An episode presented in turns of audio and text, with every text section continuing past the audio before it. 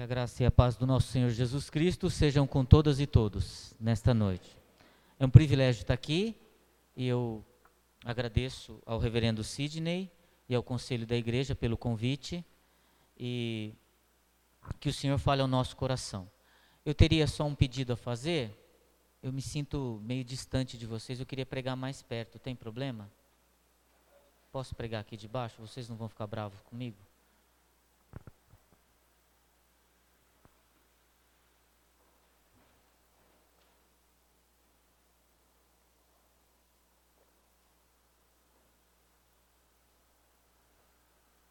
Pastor é igualzinho vocês, gente. Tem sede, tem fome. E tem pastor que tem muita fome, né? Convido vocês, caras irmãs e caros irmãos, a abrirem suas Bíblias no Evangelho de Mateus, capítulo de número 3, versículos 13, 14, 15, 16 e 17. Evangelho de Mateus, capítulo de número 3, versículos de número 13 até o de número 17.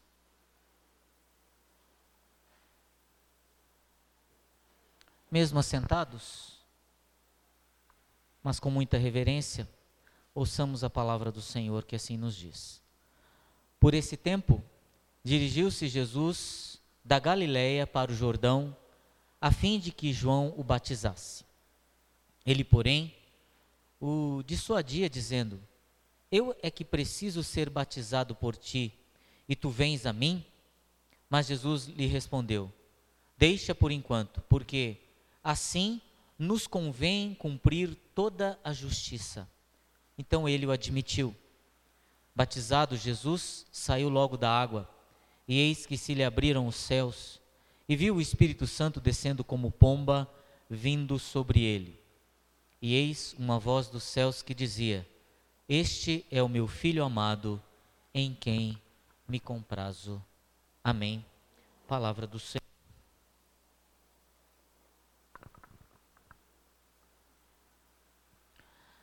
Nós vivemos dias muito tumultuados Creio que nós todos aqui somos atordoados diariamente com expressões, com notícias, com situações que nos deixam perplexos, que nos deixam muitas vezes preocupados com o amanhã.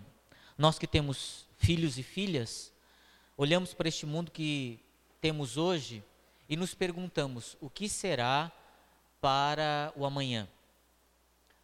Qual é a expectativa que nós nutrimos no nosso coração para a geração que nós estamos deixando. E, e aí nos vem da própria sociedade, do próprio mundo, uma voz que ecoa desta geração, desta geração que não está muito preocupada, como nós estávamos muitas vezes, com o trabalho. Desta geração que está muito mais conectada do que nós estávamos. Nós, eh, nós lembrávamos isso em casa há alguns dias. Eu escrevia cartas na época namorado para minha esposa, e ela me respondia. Então ficava naquele negócio. Mandar uma carta, vai lá, volta, espera a carta vir. E que dirá antigamente, ainda quando as cartas iam para o navio, de, iam de navio de um país para o outro. Hoje em dia, você está em qualquer lugar deste mundo, você tem o seu aparelho de celular conectado, você tem aí esse dito cujo do WhatsApp e você se conecta. Imediatamente você manda uma foto, envia uma mensagem, você enfim se conecta instantaneamente no lugar em que você estiver. E este mundo que ao mesmo tempo nos enche de maravilhas com a tecnologia, nos deixa preocupados com relação ao futuro de um consumo extremamente grande. Nós precisamos consumir meu celular não é tão velho assim, mas ele já não está funcionando como funcionava antigamente. Preciso trocar porque eu ouvi dizer que o WhatsApp não vai mais funcionar em determinados aparelhos que não rodam o Android, o iOS de um determinado número para frente. E eu não quero trocar. Mas por quê? Porque é algo chamado obsolescência programada. As coisas são feitas para acabar. Então você antigamente se orgulhava daquela geladeira que durava 20 anos, né? Tá desde a época da minha avó. Hoje em dia é muito raro isso acontecer.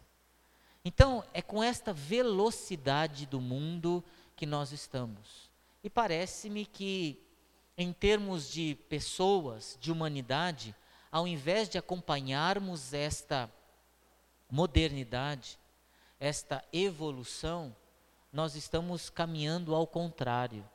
Como humanidade, nós estamos nos desumanizando, deixando de ser gente então basta olhar as barbáries que nós temos no nosso mundo hoje. A violência com que nós é, convivemos diariamente, não é? E as tragédias que se anunciam e que nos deparamos. E eu dizia isso, né? Tem preocupações com as nossas crianças. Que mundo nós estamos deixando para elas? Um mundo onde tudo é consumível. Até quando? A natureza está dando seus sinais não é? Temos aí laninha, luninho, seja lá o que for, é ninho da vida, e temos a natureza dizendo para a gente que nós estamos sugando tudo que o planeta pode produzir. E com uma desigualdade tremenda. Enquanto nós temos uma população que vai crescendo e vai se expandindo e vai se tornando muitas vezes obesa, em outros cantos do mundo nós temos uma população que passa fome. Então, nós temos este mundo desigual, esses desencontros, esta desconexão entre a realidade com que vivemos e aquilo que se nos apresenta nas propagandas. Um mundo que nos é vendido, mas que não é atingível para todos. E diante disso, os cristãos são chamados a dar uma resposta. Uma resposta não por eles mesmos, mas uma resposta que tenha como base a palavra de Jesus, o evangelho de nosso Senhor Jesus Cristo e a própria vida dele em nós. E para que nós possamos dar essa resposta, quem nós devemos ouvir? Nós devemos ouvir Jesus. E por que, que nós devemos ouvir Jesus? Porque Ele é o Filho de Deus. E é sobre isso que eu queria, é, rapidamente nesta noite, trabalhar com os irmãos. Jesus é o Filho de Deus. Por que, que isso precisa ser repetido? Quem é que não sabe que Jesus é o Filho de Deus? Ah, nós sabemos. Isto é uma questão. Quem conhece Jesus como Filho de Deus é uma outra questão. Quem crê que Jesus é o Filho de Deus é uma outra questão. E é diante disso que eu convido os irmãos e as irmãs a adentrarmos o texto bíblico e olharmos o que uh, o evangelista Mateus nos oferece a respeito deste batismo de Jesus. Por que isto é importante para a nossa vida? O que isto é significativo para que nós caminhemos como cristãos e cristãs neste mundo que está aí, se apresentado da forma como nós falamos e até um pouco mais. Como então dar respostas para ele através da nossa vida? Bom, olhando o texto, há alguma coisa que o evangelista nos diz logo de cara e que é extremamente significativo para nós como cristãos, cristãs, como homens e mulheres que se dignam a dizer que são filhos e filhas de Deus. Em primeiro lugar, Mateus vai nos dizer o seguinte no versículo de número 13, perdão. Por esse tempo dirigiu-se Jesus. O que é dirigiu-se Jesus? O que nós encontramos aqui é o fato de que Jesus era extremamente obediente à vontade do Pai. E ao olharmos o texto todo, se nós observarmos aquilo que a gente aprendeu como cristãos nas aulinhas que nós tivemos para nos batizar, nós precisamos nos batizar porque reconhecemos que somos pecadores e precisamos ser purificados. Então, uma vez que recebemos a Jesus Cristo no nosso coração, é isso que nós cremos, como presbiterianos, independentes, reformados, é que uma vez que somos, é, que recebemos Jesus Cristo no nosso coração, nós já somos batizados no Espírito. O que nos resta saber agora é, e fazer agora, é sermos batizados em nome do Pai, do Filho e do Espírito Santo, a fim de que, ao recebermos esta água do batismo, recebamos também aquilo que esta água como significado de uma purificação, mas mais do que isso, teologicamente, daquilo que nós entendemos e compreendemos, o ato do batismo é o sinal da graça de Deus sobre a nossa vida. Nós não merecíamos, pelo amor e pela graça de Jesus fomos resgatados, e no batismo Confessamos então que Jesus Cristo é o Senhor da nossa vida. Ora, Se para nós é assim, por que, que Jesus Cristo precisa ser batizado? Ora, Jesus Cristo não tinha pecados, ele não tinha nada que confessar. Ele não tinha absolutamente nada que dizer, eu estou sendo purificado do meu pecado. Em absoluto.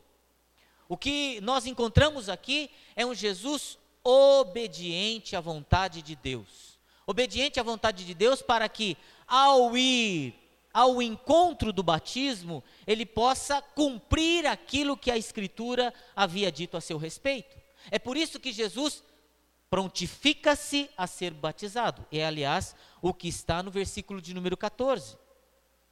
Quando ele encontra João, eu é que preciso ser batizado por ti, diz João, e o Senhor vem a mim? E aí Jesus responde: Deixa por enquanto, porque assim nos convém cumprir toda a justiça. O que Jesus está dizendo aqui e que mais precisamente o evangelista Mateus está nos expondo, é dizendo que Jesus, como Filho de Deus, cumpre toda e obedece toda a vontade de Deus para que nele, ao ser batizado, toda a justiça se manifeste nele. E aqui nós encontramos um segundo ensinamento de Mateus muito precioso, a questão da justiça divina sobre a nossa vida. Você vai encontrar no Antigo Testamento, até o Novo Testamento, o termo justiça. E a justiça de Deus se diferencia gigantescamente, não tem comparação com a nossa justiça. A nossa justiça é punitiva, ponto final. A justiça de Deus é restaurativa.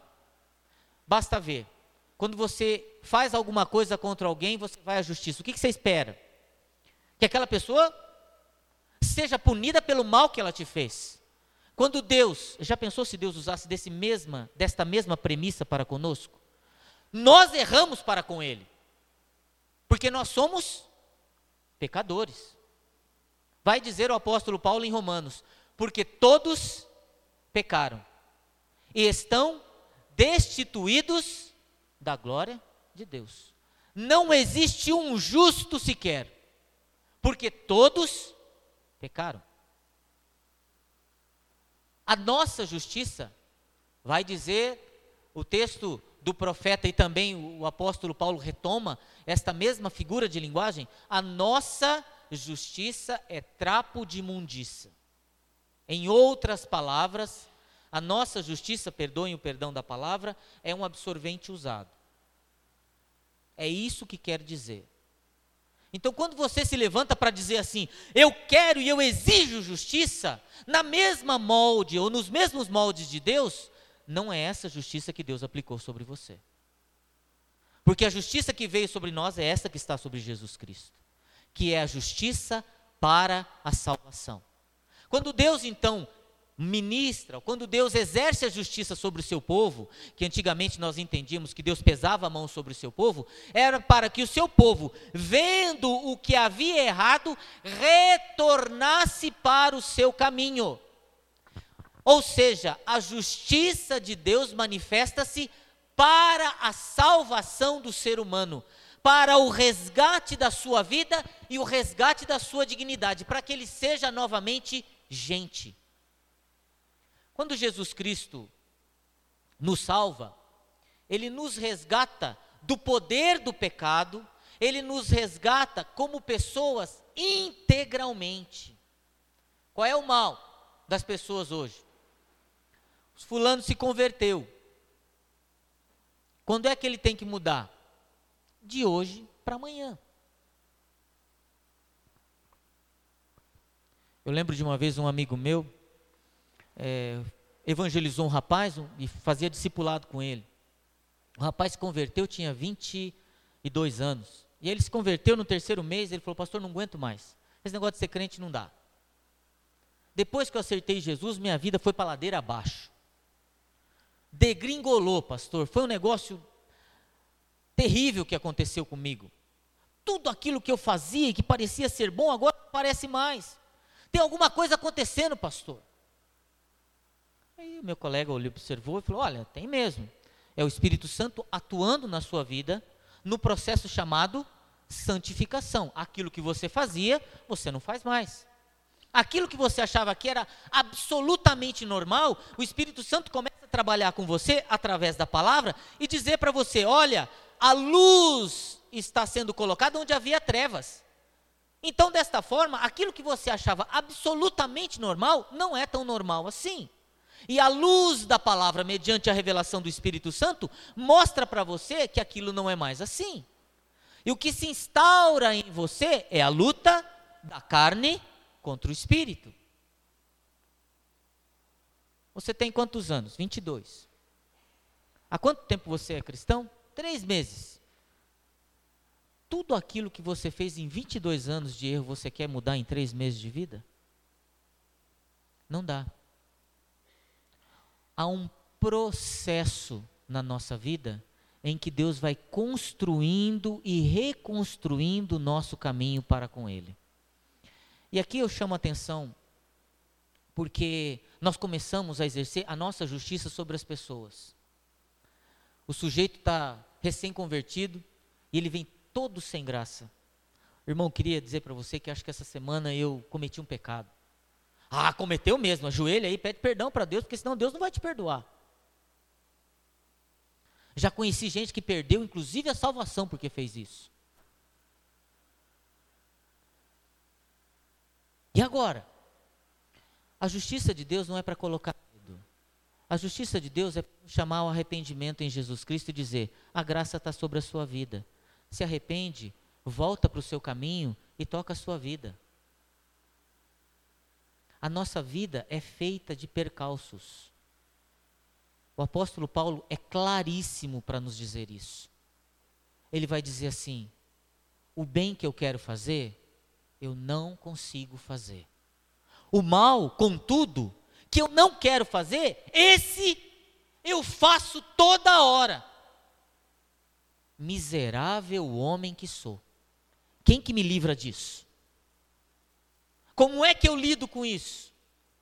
Mas graças a Deus, porque em Cristo Jesus eu consigo fazer isso. Nós somos gente.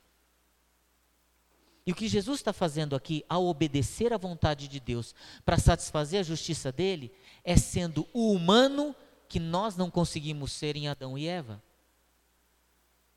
Lembram-se da história lá do paraíso? Adão e Eva lá, bonitinho, estavam lá, veio a serpente, seduziu os dois. Eles falaram assim: Nós vamos dar conta da nossa vida, nós não precisamos de Deus o pecado se instaura na vida do ser humano. Por isso que Paulo vai dizer: todos pecaram. É a partir dali que começa. Ora, se todo mundo pecou, nós deixamos de ser aquilo que Deus queria que fôssemos. Para que nós possamos ser novamente gente, nós precisamos ser semelhantes a Jesus Cristo. E o que eu vejo hoje, e essa é uma crítica que eu faço constantemente na minha igreja, o que a gente encontra hoje é gente não querendo ser Jesus. Ou melhor, é gente não querendo ser Jesus de Nazaré, mas gente querendo ser Cristo glorificado antes do tempo. Então nós encontramos um monte de gente que faz um monte de coisa. Que sai por aí dizendo que cura, que faz milagre, que expulsa demônio, que não expulsa, que tranca, que não tranca, que vai, que não vai, que manda e que não manda, mas nós encontramos pouquíssima gente que choram com as pessoas. Que sentam com elas e falam assim: qual é a sua história?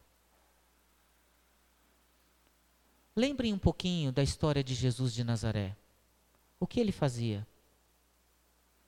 Sentava com as pessoas e ouvia a sua história. Qual é a sua história? A minha história é esta. Difícil a sua história. Você quer mudar de vida? Ser gente é isso. Eu dizia no começo da pressa da vida, vocês já viram o que é o que há de mais precioso hoje na nossa sociedade? O Adão falou para mim que aquele reloginho ali está cinco minutos adiantado, é verdade? Então, Cinco minutos para algumas pessoas é preciosíssimo, não é? Porque para nosso para nossa época, tempo é dinheiro. Então nós deixamos de conversar com as pessoas, deixamos de tomar café com as pessoas, deixamos de ouvir a história das pessoas, e não só das que são próximas, dos nossos filhos. Deixamos de ouvi-los. Como é que você está na escola? O que, que você está fazendo? Quais são suas amizades? Deixamos de ouvir os nossos esposos e as nossas esposas. Como é que é o nosso dia? E aí, nós queremos que num passe de mágica, as coisas caiam do céu e seja todo mundo santo, irrepreensível, e que entre pela porta da igreja todo mundo com uma auréola assim, expandindo e brilhando a glória de Deus. Jesus Cristo fez isso. Mas ele fez porque ele ouvia as pessoas. Ele amava a gente. Ele foi gente como a gente foi. Ele gostava de proximidade com o povo. E o texto emblemático para mim nessa história toda é da mulher hemorrágica. Lembram-se da historinha? Jesus caminhando com seus discípulos, indo à casa de Jairo, Jairo desesperado porque a filha estava lá, a ponto de morrer, e a multidão cercando, os discípulos cercando Jesus, todo mundo em volta dele. De repente ele para falar: Alguém me tocou. Os discípulos falam: Jesus, o que, que, é isso, né? Como assim? Alguém me tocou? Está todo mundo tocando o Senhor? Não. Alguém me tocou. Eu senti um toque humano. Eu senti um toque de desespero eu senti alguém precisando falar comigo. Eu senti que alguém precisa de mim. E ele para. O desespero de Jairo vai à loucura. Já pensou? Jairo tinha chamado Jesus, minha filha está para morrer. O senhor para ainda para falar que alguém tocou o senhor no meio dessa confusão toda. Foi. E nesta hora então, Jesus, o Filho de Deus, aquele homem de Nazaré, para, olha para a mulher e a cura. Assim, irmãos e irmãos, é nesta semelhança que devemos andar, sendo gente como Jesus de Nazaré foi. Por quê? O versículo prossegue. Satisfazer a justiça, versículo 16: Batizado Jesus, Saiu logo da água, e eis que se lhe abriram os céus, e viu o Espírito de Deus descendo como uma pomba vindo sobre ele. E eis uma voz dos céus que dizia: Este é o meu filho amado, em quem me comprazo. É este Jesus. É este Filho de Deus que nós temos que nos aproximar, sermos semelhantes a Ele. E eu dizia hoje pela manhã, na escola dominical, nós estávamos estudando o livro do Apocalipse, que nós precisamos viver em adoração. E o que é viver em adoração? Eu contei um exemplo que quando eu era adolescente, tinha muito, não sei se você lembra, que na nossa época, Jesus ia voltar na época dos anos 80, né? E era uma época extremamente estranha. As roupas eram horríveis. Se vocês olharem e entrarem na década de 80, é um negócio. Não entrem é melhor não entrar, porque é horrível. As roupas, pelo menos dos adolescentes e jovens, era um negócio é, digno de dó. Enfim, e Jesus ia voltar naquela época, para o nosso desespero com aquelas roupas. E aí eu ficava pensando assim, mas como é que vai ser lá no céu? Perguntei um dia para o meu pastor, o reverendo Lutero, sábio. Ele disse assim: Olha, Flávio, o céu diz a Bíblia que nós vamos adorá-lo dia e noite. Eu falei: Ah, que legal. E eu fiquei, como é que é adorar? A única expressão que eu conhecia de adoração era o coral. Então eu falei assim: meu Deus, o céu é muito chato. Nós vamos ficar cantando eternidade inteira, com a pasta na mão e a dona Odete regendo a gente. Eu não quero ir para o céu. É muito chato. Eu quero ir para o céu. Campo de futebol, que tenha praia, que tenha alguma coisa, que tenha pista de skate. Eu quero ir para um céu legal. E aí, imagina, a nossa cabeça, Jesus Cristo não voltou, tanto é que a gente está aqui. Graças a Deus por isso. E roupas melhores também, não é? Mas o que é uma vida de adoração? Se você quiser viver uma vida de adoração, você pega dois capítulos para frente de Mateus, eu convido você a abrir, ou uma folha da sua Bíblia que seja. Começa no capítulo de número 5. Isso você pode ler na sua casa. Uma vida de adoração começa aí. Mateus capítulo 5, capítulo 6, capítulo 7. O Sermão do Monte. Se você viver 10% disso aqui, você está vivendo uma vida de adoração. Porque este evangelho não se vende. Este evangelho diz o seguinte: se alguém te der um tapa no rosto, você oferece o outro. Vocês viram alguém pregar sobre isso? Isso não se vende. Aqui está dizendo: olho por olho, dente por dente. Jesus vai dizer: não. Foi dito isso, eu porém vos digo: Orai pelos vossos inimigos, amai os vossos inimigos e orai pelos que os perseguem. Isso não se vende.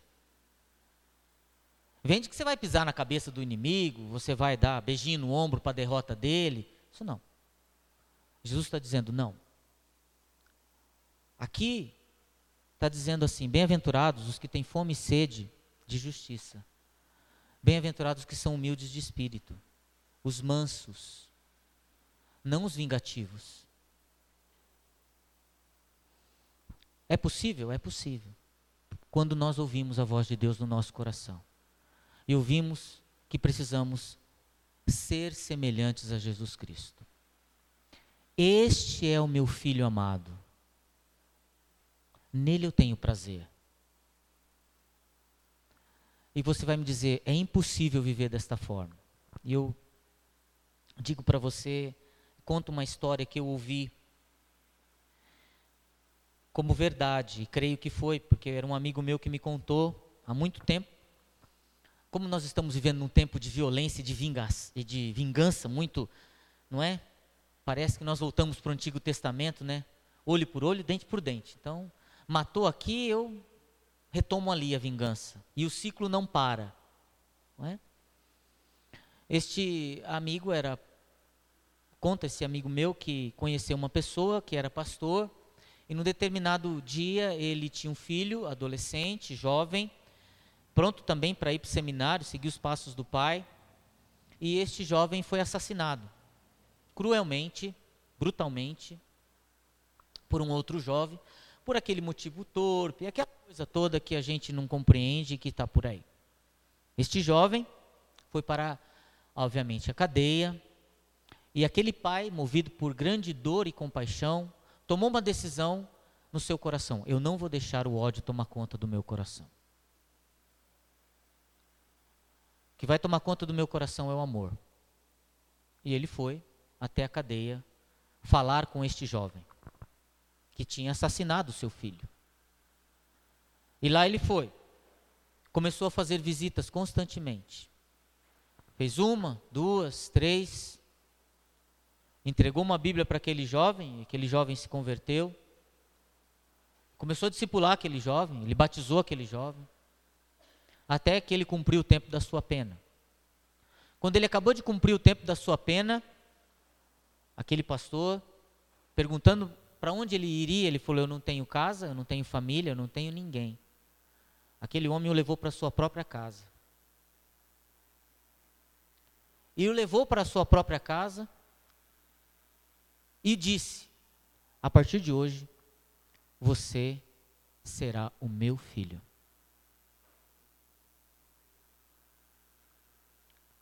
E aquele menino, convertido da forma que foi, foi para o seminário, se tornou pastor e um pregador do Evangelho. A vida vale mais. O perdão é mais forte do que o ódio. Vocês creem nisso, irmãos? É isso que nos move. É isso que move o cristão. Não é outra coisa senão o amor de Jesus Cristo para as nossas vidas. É difícil? Muito. Você teria coragem? Não sei. Provavelmente não. mas o amor de Deus está no mundo. É isso que não fez esse mundo ainda degringolar. E eu convido você, caro irmão, cara irmã, nesta noite, encerrando a minha palavra, a ser semelhante a Jesus Cristo nestas formas. É difícil? Pastor, o ideal é muito grande, ser semelhante a Jesus é um negócio quase que eu não vou conseguir alcançar. Mas a nossa proposta é essa. Até que todos cheguemos à unidade da fé, do pleno conhecimento do Filho de, de Deus, à perfeita varonilidade. Não vai ser amanhã, nem depois, nem daqui um mês, dois, três, seis. Vai ser lá na eternidade. Enquanto isso não acontece, vamos ser semelhantes ao Filho de Jesus Cristo. Que o Senhor Jesus nos abençoe e abençoe a vida de todos e todos. Vamos orar? Senhor, a tua palavra nos convida para sermos semelhantes a ti. Sabemos das imensas dificuldades que temos. Sabemos que muitas vezes nós não ouvimos a voz do Senhor Jesus no nosso coração. Nós nos deixamos levar pela nossa própria voz, Senhor. A voz do egoísmo, a voz do querer, do desejo da nossa carne, mas, Senhor, nós pedimos perdão a Ti e rogamos, clamamos a Ti, que o Teu Espírito queime o nosso coração com esta voz, esta voz do Senhor Jesus, a mesma que um dia nos chamou pelo nome, e nós ouvimos a nossa voz, a voz do Supremo Pastor, que nos chamou para a salvação, e hoje, se estamos aqui, é porque esta voz domina o nosso coração. Então, Senhor, que ela prevaleça na nossa vida. Que ela prevaleça para que vençamos a nossa carne. Para que vençamos o dia mal. E para que assim, caminhando em paz, caminhando em amor, em santificação, o nosso testemunho glorifique o nome de Jesus Cristo. E assim, quando ele voltar lá na sua glória, ele não tenha nenhuma dificuldade em nos identificar. Estes são os meus filhos e as minhas filhas. Venham, benditos do meu Pai. Que assim seja, Senhor, para a glória do teu nome. Então, Senhor, trabalha no nosso coração.